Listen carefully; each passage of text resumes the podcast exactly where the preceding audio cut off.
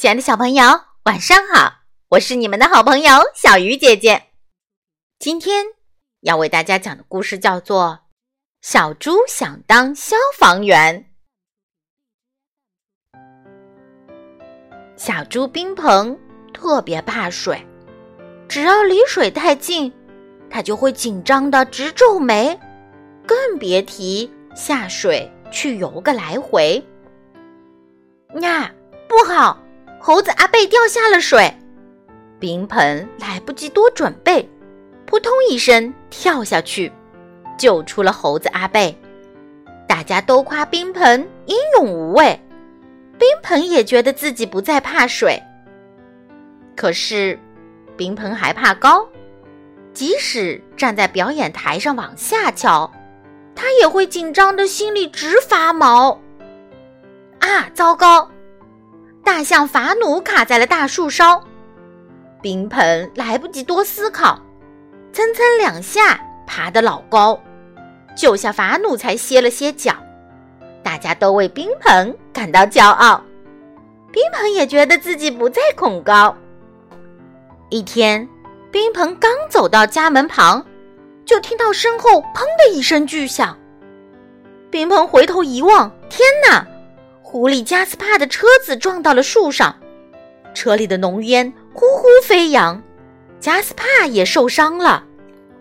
糟糕，冰鹏还怕雪，可是他已经顾不得这些，迅速的把加斯帕救出了车，为他包扎止血。大家都称赞冰鹏的美德，冰鹏也觉得自己不再怕血。现在。冰鹏不再怕这怕那了，他很想当一名消防员，更好的帮助大家。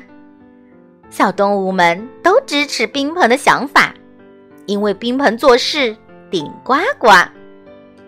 于是他们送来了最棒的礼物：一辆漂亮的消防车，还有一套崭新的制服。天哪，不好！远处有座房子在冒烟。冰鹏来不及和大家说再见，就开着红色的消防车，呜哇呜哇的一路向前。加斯帕立即开着小汽车，紧紧的跟在后面，因为他也想当消防员。冰鹏顺着消防梯爬到楼上，救出了小羚羊。同时，加斯帕举着消防水枪，把水柱喷向房屋的上方，因为那里的大火。燃烧的正旺。经过他们的努力，大火终于被扑灭了，警报解除。